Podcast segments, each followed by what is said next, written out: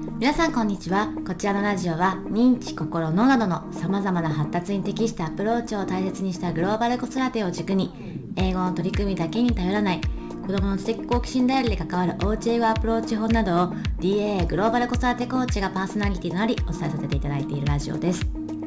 DAA のインスタライブそして YouTube チャンネルで取り上げたテーマのアフタートークとしてこちらでお話をさせていただいておりますのでよかったら合わせて Instagram また YouTube を見ていただけましたらと思います。こちらではこんなテーマの内容を聞いてみたいなどのリクエストを随時受け付けておりますテーマリクエストいただけます際は概要欄にあります URL からぜひお聞かせいただけましたらと思います DAA グローバル子育てコーチ養成講座についても概要欄にある詳細 URL からご覧いただけます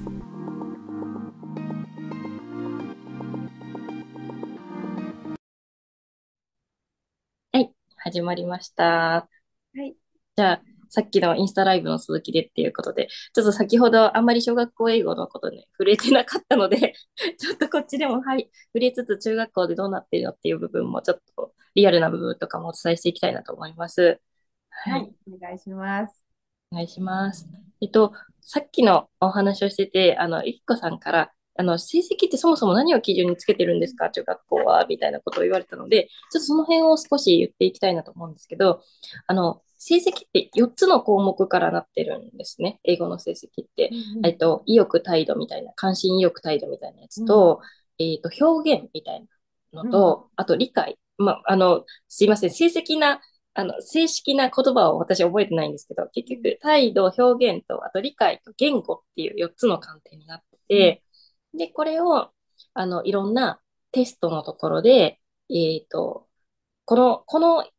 テストの中の四角1の問題は表現の問題とかい紐づいてるんですよ。で、2番は理解について、3番、3番は言語のことを問問うているっていうことで、一つの期末とか中間テストの中に3割、3割、3割とか30%、3分の1ずつぐらいそういった問題を作っているので、まずテストでどこの部分で何点取ってるかっていうところで、そのままダイレクトに響くっていうのが1個。で、普段の単語テストとかもあって、単語テストか、単語とかに関するものに関しては言語っていうところのカテゴリーに入っていくし、表現は英作文とか、スピーチとか、そういう自分、アウトプットに対して入ってくる点数。で、理解っていうのは文法理解に対してついてくるものなので、えっと、例えば、まあ、スピーチとかしたらそれは全部表現のところに入ってくる。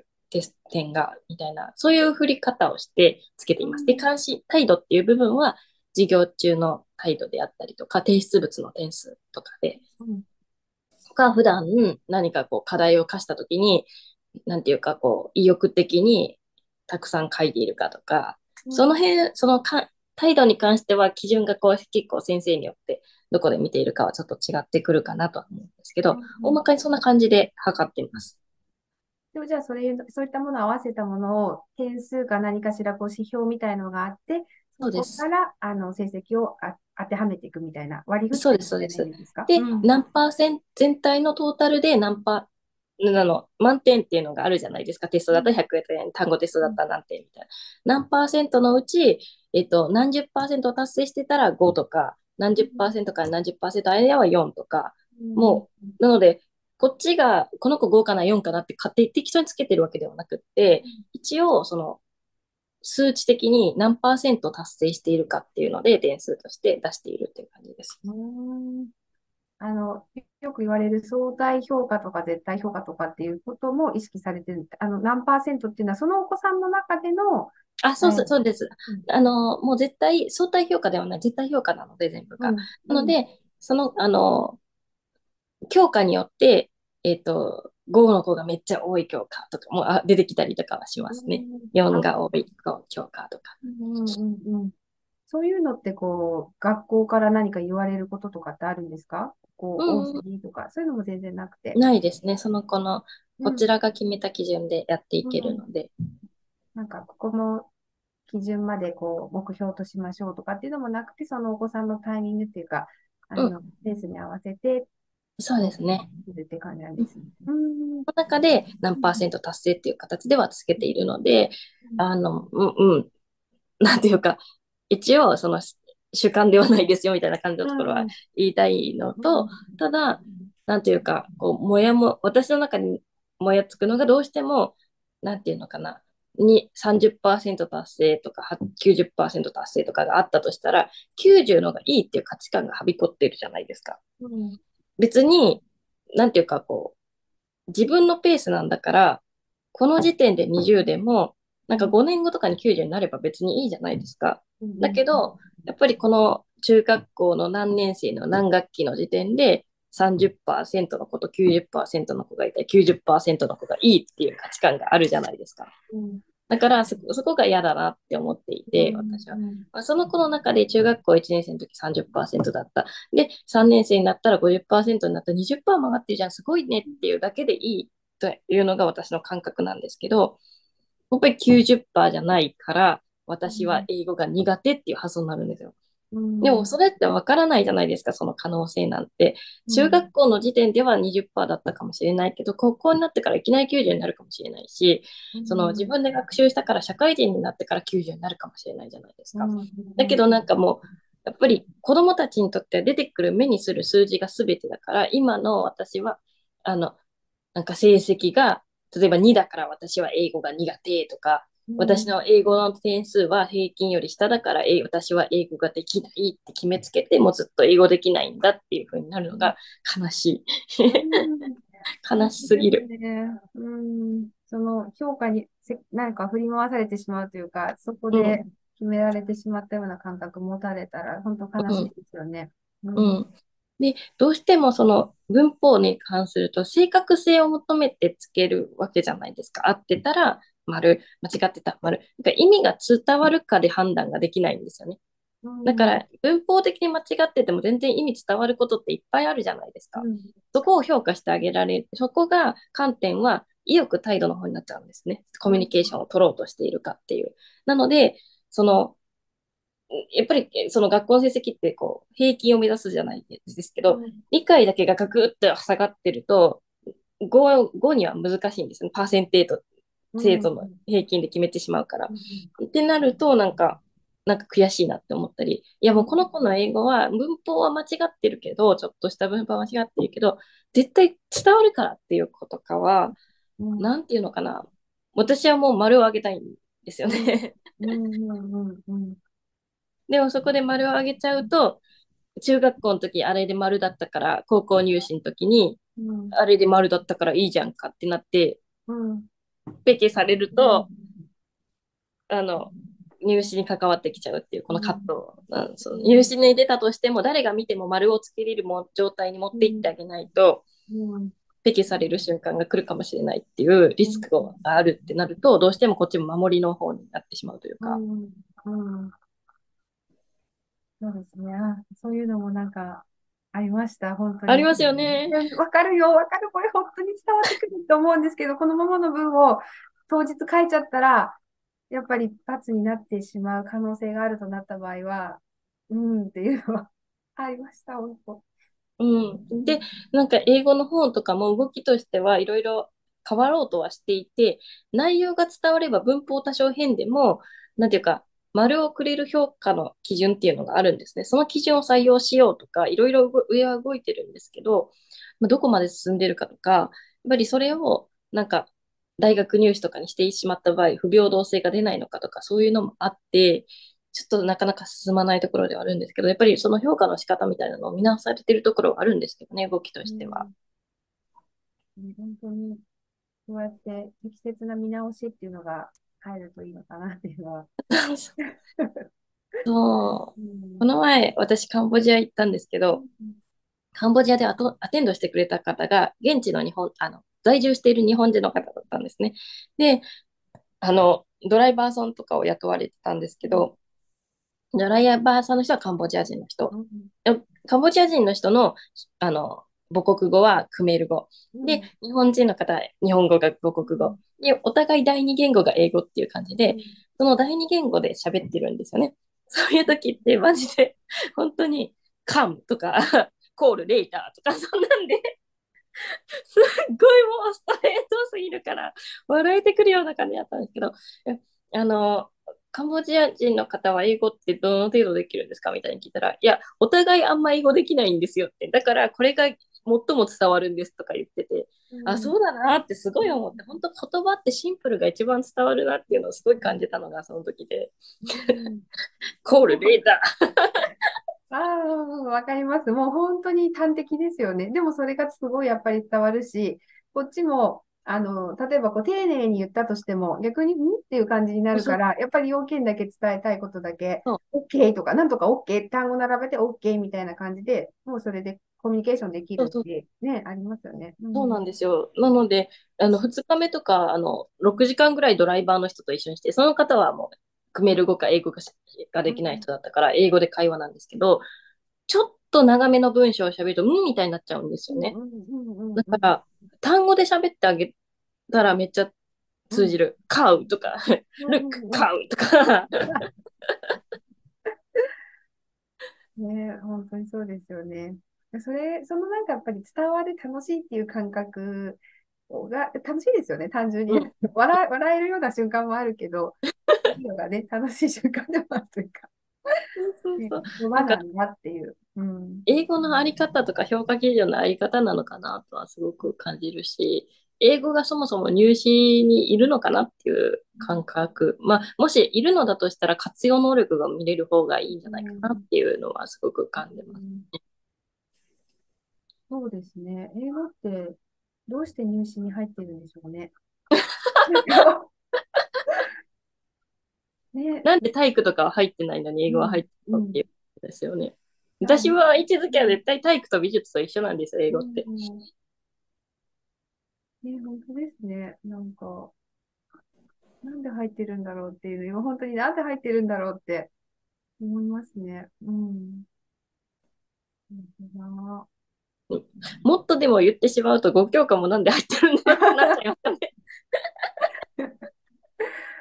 本当ですね。なんか、当たり前に思っていることですけど、なんか、そういう視点をもらうとなんでだろうってそうなんですよ。私はちょっとそこに疑問を持ってしまう先生で、なんで5教科で人が判断されないといけないのかなっていうことが考えすぎてしまったり、どうして英語でなんか人のなんか成績をつけなきゃいけないのかなっていうところが、なんかこの子はすごく優しいところがあるのにとか、この子はこう何かを喋ってにものすごく一生懸命に目を光らせてこう話を聞ける素直さがあるのに、どうしてその英語というもので評価しなきゃいけないんだろうみたいになって、ちょっと私はメンタルがやられてしまう感じぐらいまで悩んじゃったんですよね。だから、なんか、あの、教師をやれるメンタルを持ってなかったんでしょうね。いや、まあでも、そういうふうにして考えてくださる先生がいらっしゃるのって、も親とすると、なんか安心できる。まあ、先生はちょっとこうね、大変、気持ちの部分でも大変かなとは思うんですけど、でも本当に成績だけじゃないですよね。その数字とか、テストの点数だけで、なんか自分のなんか魅力っていうか価値を、どうしても子供たちってその中学生とか高校生真っ只中にいるときに分かりやすい指標になっちゃうっていうか、比べちゃうとか、本当に誰も比べてないんだけど、自分でも比べちゃうとかっていうので、落ち込んだり、なんか、ね、自信なくしたりっていうのもありますもんね、本当に実際に。から、なんかそこの部分、本当その、それ以外の素敵なところっていっぱい持ってるから、そういうところはね、あの伝えていきたいなっていうのを思って、関わらせてもらってました。うん、えー、そうなんですよね。うん、なので、うん、まあ、仕方ないっちゃ仕方ないんですよね。発達段階的にどうしても比べる時期だし、うん、どうしてもそれによってこう自己をさらに確立していく時期だから、まあ、みんなしんどい時期なんでしょうかね。そこを乗り越えないと成長もないからあれなんですけど。でもこっちがなんかやっぱりそういう評価の世界に子どもたちが今入っているんだっていうのを、うん、まあ、お家の人としてもなんか知っておくっていうのも大事なポイントかなとは。うん、そうですね。そ。そうすると小学校の間にやっぱりなんていうか居場所というか安心できる家庭が場所になっているということだったり、うん、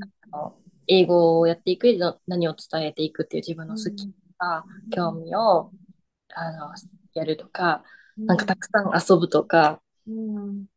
たくさん友達と会話するとか、いろんな人と関わるとか、うん。なんかそういうことがなんか小学校の時って見えてきますよね、そこからの。うん。そうですね。なんか自分の好きが見つかると、そこにやっぱり、そこからの、あの、まあ、好きが苦手を引っ張るじゃないですけど、そういうとこがあったりとか、子供自身でこうバランス取ろうとしたり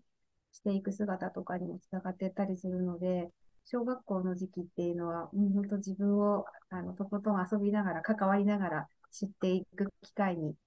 してもらえるといいなって思います。うん。そうですね。うんだ中学校に入ってちょっと思ってしまったのが、やっぱみんな忙しくて疲れてるなっていうのがすごく感じていて、なんでかっていうと部活がまず毎日のようにあるし、うん。で、その部活の後に塾行ったりとかしてたうり、んなんかとにかく忙しいなって見てて思うんです。うん部活があったりとかしてうんから、で、こっちもパンパンだから生徒会活動を合間合間に入れてったりとか、うん委員会活動を合間に入れてったり、あと出張さんとかがいたり、あの、うんいて、その出張さんとかの集まりとか入れてったりとかするから、なんかパンパンなんですよね。だから、なんか、もう少しこう、ぼーっとする時間が小学校の頃あってもいいんじゃないかなとか、すごく思ったり。うん本当に習い事で忙しかったり、まあ中学生のになると部活とか、常にこうなんかテストがあってとか、で、うんうん塾入ってると塾でも模試があってとか、うんうんうん。忙しそうにしてるなっていうのは感じました。なんか疲れてる印象。ナミさん以前のポッドキャストでも、うん、言ってらっしゃって、私も本当そうだなと思ったんですが、疲れてますよね、なんか。そうなんですよ。うんだから、なんかもう、今の学校のあり方がやっぱり子供たちに合ってないっていうのはすごく感じるし、忙しすぎることで、なんかこう、なんていうのかな、学力はついてるのかもしれないし、何かしらの能力はついてるのかもしれないけれども、もっとなんか大事なところが失われているような感じがして、うんうん好きとか自分楽しむっていうこととか、うん、なんかそういうのが失われてるなって感じたりします。うんうんいや、本当ですね。そうだ。なんか、何かの統計で見たんですけど、今、中学校の平均、塾こう、どれだけ行ってるかっていうと、半分以上なんですって。62とか65とか、なんかそれぐらいの数字で塾に行っている、あの、お子さんの方が多くて、ですごい、こう、なんか、公教育の、まだ小中って義務教育だけど、その時でもすごいそういう格差が出てきてしまっているっていう話から、でもその方は、あの、まあ、子供のこう権利を守るような活動されている方でおっしゃってたのは、その塾に行って学力があの守られるってことじゃなく、単純にその時って、まあ、反抗期とかもいろいろある時期だから、うん。の多感な時期で、なんか大人に対してのこう信頼っていうのをあの壊されたり、怒られたりとかしたりとか、理不尽になんかされたりとかで、ちょっとその人への信頼、大人への信頼っていうのが失われやすい時期になるから、うん塾に行っている子って実は、この自分がわからないこととか困ったことを直に大人に聞いて、で大人に教えてもらえる、助けてもらえるんだっていうのを、感覚をなんか掴んでもらうことができるから、なんか、中学校の時の塾は、そむしろそういう部分を大切にしてほしいと思うっていう話をしてらっしゃって、うんあ、でも確かにそうだなと思って、なんか自分が困ってたら、本当にここが困ってる、まあわからないとかだったとして、ここわからない教えてくださいって言うと、すぐにこう教えてくれる、寄り添ってくれる場所で、で、応援もしてくれるし、あの、まあ肯定もしてくれるじゃないですか。こうできてたら認めてくれたりとか。なんかそういう感覚がすごく大事で、だから塾に行くイコール学力じゃなくて、むしろそういう部分をなんか大事にしたいと思っている。で、その方たちもなんか無料か何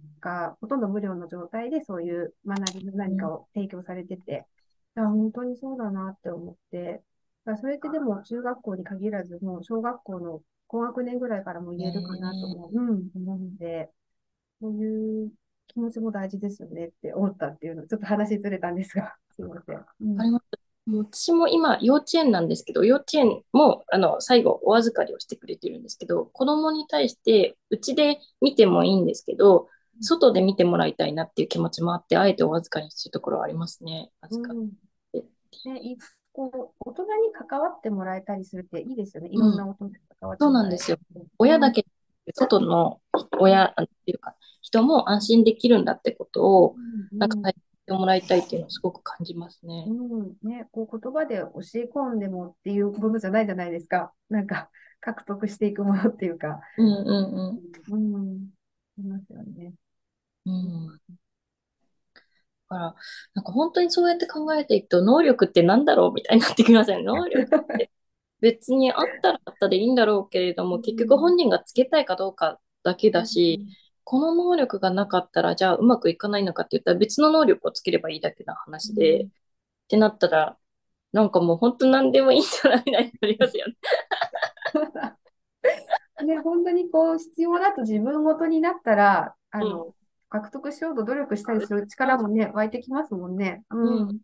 でそこに対して自分はできるって気持ちがあったり、なんていうあの夢中になれるっていううん。ことが、なんか、いわゆるもう私たちが、チョンさんがずっとおっしゃられている非認知能力の部分で、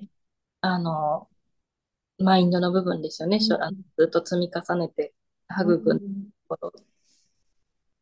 ね、本当に人のこう発達って一生続くから、なんか一時のその、例えばまあ、英語で言うと、一時こう英語がすごい得意っていうことって、一生の発達においてやっぱり長い一生からするとね、本当に短い間のことだから、一生を見据えて、じゃあ今の時期はってこう逆算して、あのね、評価せず、子供の成長も見守れると、見守れるといいですよね。口がすいません。しかもね、そうなんです。ね結局評価社会なんだっていうところに、ね、難しさは。うん。本当ですね。評価社会。うんうん。どうなんですかね？なんか私たちの頃ってまだやっぱりレールに沿った生き方というか、深くまで行った方が有利とかうん。いう感覚が強いと思うんですよね、まだ。で、うん。あの、ちょっとずつ崩壊はしてるなとは思うんですし、今の子ってもう大学生とかで起業している人とかもいっぱい出てきている時代だから、なんかそこまで学歴に重きを置かない子若者が増えているのかな。どうどうなんですかね、その辺の。えーどうなんですかね。こう、地域柄みたいなのもあるのかもしれないですね。私が住んでいる地域はすごく教育圏で、教うん育に対しては皆さんすごい投資をするんですが、でも、あの、以前のままの教育観うんが前提での、まあ、教育投資、塾だったり、その成績を上げたりとか、なんかそういう部分への、まあ、期待なのか、ちょっとわからないんですけど、うんなんだろう。強い気がします。なんていうんですかね、わ私が今まで見たりとか、あの他の方、先生方とか聞いた方とかだと、例えば中学校で成績が良くって、まあ、あの、進学校とかに行きましたとかであっても、なんか、急に、その、いい子ちゃんすぎるとアイデンティティが崩壊するというか、あれってなっちゃって、勉強はできるんだけど他のことができないとか、急に進路を決めなくな、決めないとってなった時に何が好きか分からなくて決められないとか、なんか急にその成績が良かった子がいきなり高校とか大学に行って崩壊するっていうケースも結構見ているので、まあ、それがじゃあダメなのかっていうと、そこは多分、ななんていうんですかね、それによって自分の生き方を再構成して、より良い生き方に行くための試練でしかないんですけど、でもやっぱり、なんか、あの、なんていうのかな。でももうちょっとこう自由に生きてたら違ったのかもなとか、もっと早い段階で見れたのかなとかも思ったりもするんですよね。なんか、うんうんううんそうん、ですね。なんか、自分でこう選択していく機会とかっていうのはやっぱりあんまり低年齢の頃からないのかもしれないですよね。確かに。うん。だから何が好きなのかとか、それこそこう、どんな、えっと、ことをしてみたいかによって、選択する教科が違うとかっていうのも、うん、うん、もうちょっとこう、小さいうちからっていうのはないのかなって。あんまりこう話す機会もないのかもしれないですしね、そもそも。うんうん。うん。そうですね。うん。なんだか、本当に、こう、正解があって、そこに向かって文章を書くっていうのも、なんか、あるのかなっていうのを思う部分があって、作文しましょうってなったうん時、うん。なんか、本当にそう思ってるんだったら全然いいんですけど、うん、なんか何を書いたら正解なんだろうって思いながら書いているのかなと思ったり、あとちょっとその、例えばアメリカとかで、あの、5、6年生とかが書いてる作文というか、まあ、そういったテーマのものを中3のお子さんの英作文の練習で一緒にやってたことがあったんですけど、書けないんですよ。なんか、文法が書けないとかじゃなくて、日本語でするって言っていいかそうそうそうなんです。もう全くわからない、書けないってなっちゃって。うん、そっかっていうのもあったり、感じたこともあったりして、言葉ね。うん。そうですね。なんか、これはすごい難しいんですけど、やっぱり哲学とかをしていくって大事ですよね。なんていうか、うん深く考えたり。あの、私たちだけのあの LINE のところに出てきた話ですけど、な、あの、ね、まだ日本人の子が喋ると本当に中身がないみたいに言われたことがあるみたいな、うん。こそうですそう LINE うんが、あの、回ってましたよね。大学生のお子さんたちが話しているのを、あの、現地の中学生のお子さんが、まあ、聞いてというか、一緒に話をして、まあ、幼幼稚に感じたというか、なんか、え、そ、そういうこと話すの？みたいな印象だったっていうのを言ってらして、うーん、でもまあ、そう、ね、そしたら、それはその地域だけじゃなくて、割と言われていることでっていうことも、話も出てきたりしましたよね。うん。そうなんですね。私も、そう、留学した時に思ったのが、18、20歳ぐらいで行ったんですけど、まあ、当たり前のように政治の話をしてる、うんそういう時に私政治のこと何にも知らないとか、あの、思った時に、ああ、ちゃんと世の中のことを考えたりとか、多角的に考えるってすごい大事だなっていうふうに思っていて、うんまあ、私も本当に思いました。そもそものこう社会の仕組みとかも何も知って、知らなくて当たり前にこう生きてたんだなっていうのをすごい感じ、恥ずかしくなりました。そうなんですよね。全然考えてないじゃんって、うん、思いましたね。うん。そういった力を育てるのってどうしたらいいんでしょうね。やっぱり一緒に親が普段から話、興味関心を持って話をしていくっていうことになるんでしょうか？うんそうですね。あとは、なんか聞、聞く？う子ん。供からの話を聞くっていうのも大事かなとか、そこからの話からまた、なんかつなげられそうなものがあったら話したりとか。でもそれもなんか一生懸命しないで、本当に、あの、会話の、会話の積みさ、積み重ねなのかなって、うん、思いますね。うん。ちょっとまた、英語からちょっとずれつつある、あってもしれ。すいません。私の話。結局でもそうなっちゃう。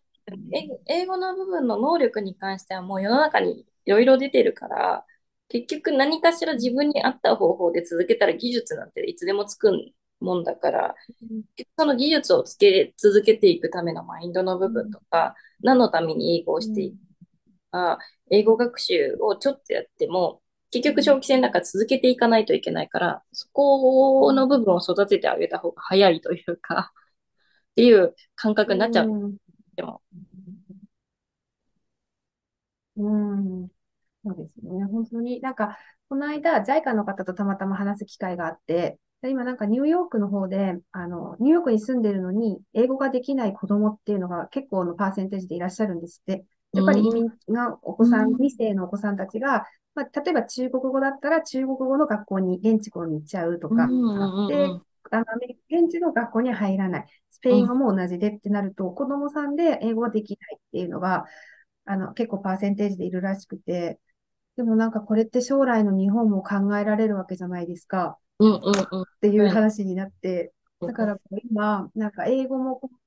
とりあえず、あの、皆さん英語英語っておっしゃってるけど、日本語をしっかりこう話せることとか、そのそういった方たちに日本語を伝えていくことも大事でっていうの。を、どうしてもこう日本に住んでたら、英語英語ってすごい英語教育、ね、あの、